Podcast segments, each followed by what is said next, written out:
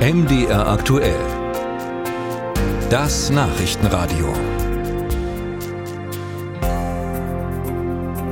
Seit vergangenem September sehen ja die Innenstädte in Deutschland schon, naja, traurig aus, wenn es dunkel wird, denn die Sehenswürdigkeiten und Gebäude, sie sind im Dunkeln geblieben.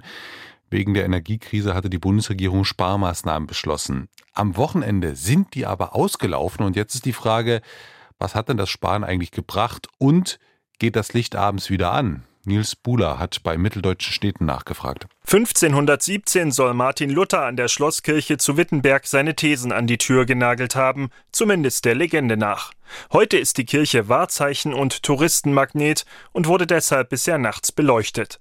Doch in der zweiten Jahreshälfte blieben die Strahler wegen der Energiesparverordnung meistens aus, sagt Stadtsprecherin Karina Austermann. Wir haben seit dem 15. August 2022 die Beleuchtung aller öffentlichen Gebäude abgestellt, äh, sowie 1100 Leuchten im öffentlichen Verkehrsraum und konnten dadurch 280.000 Kilowattstunden einsparen an Stromverbrauch. Nur an bestimmten Tagen wie dem Stadtfest oder dem Reformationstag sollen Sehenswürdigkeiten nachts erstrahlen. Ob bei der Straßenbeleuchtung künftig weiter gespart wird, werde noch geprüft, so die Stadtsprecherin.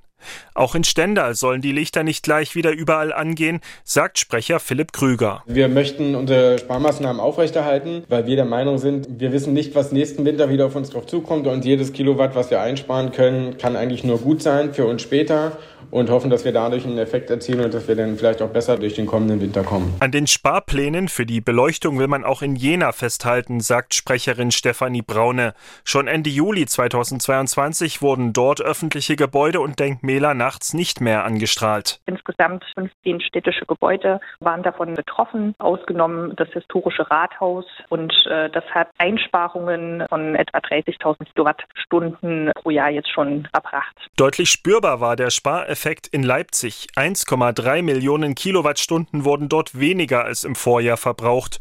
Doch trotzdem soll die Messestadt nun wieder leuchten, sagt Stadtsprecher Matthias Hassberg. Wir schalten an, ganz klar. Das gehört zu einer Stadt dazu, dass es auch nachts hell ist und natürlich solche herausragenden Bauwerke wie das neue Rathaus, das alte Rathaus, das Gewandhaus, die Oper, die sollen auch nachts erkennbar sein. Da soll es nicht dunkel sein. Auch in Halle soll bei vielen Sehenswürdigkeiten das Licht wieder angeknipst werden, unter anderem bei den Hausmannstürmen, der Marktkirche und der Burg Giebichenstein.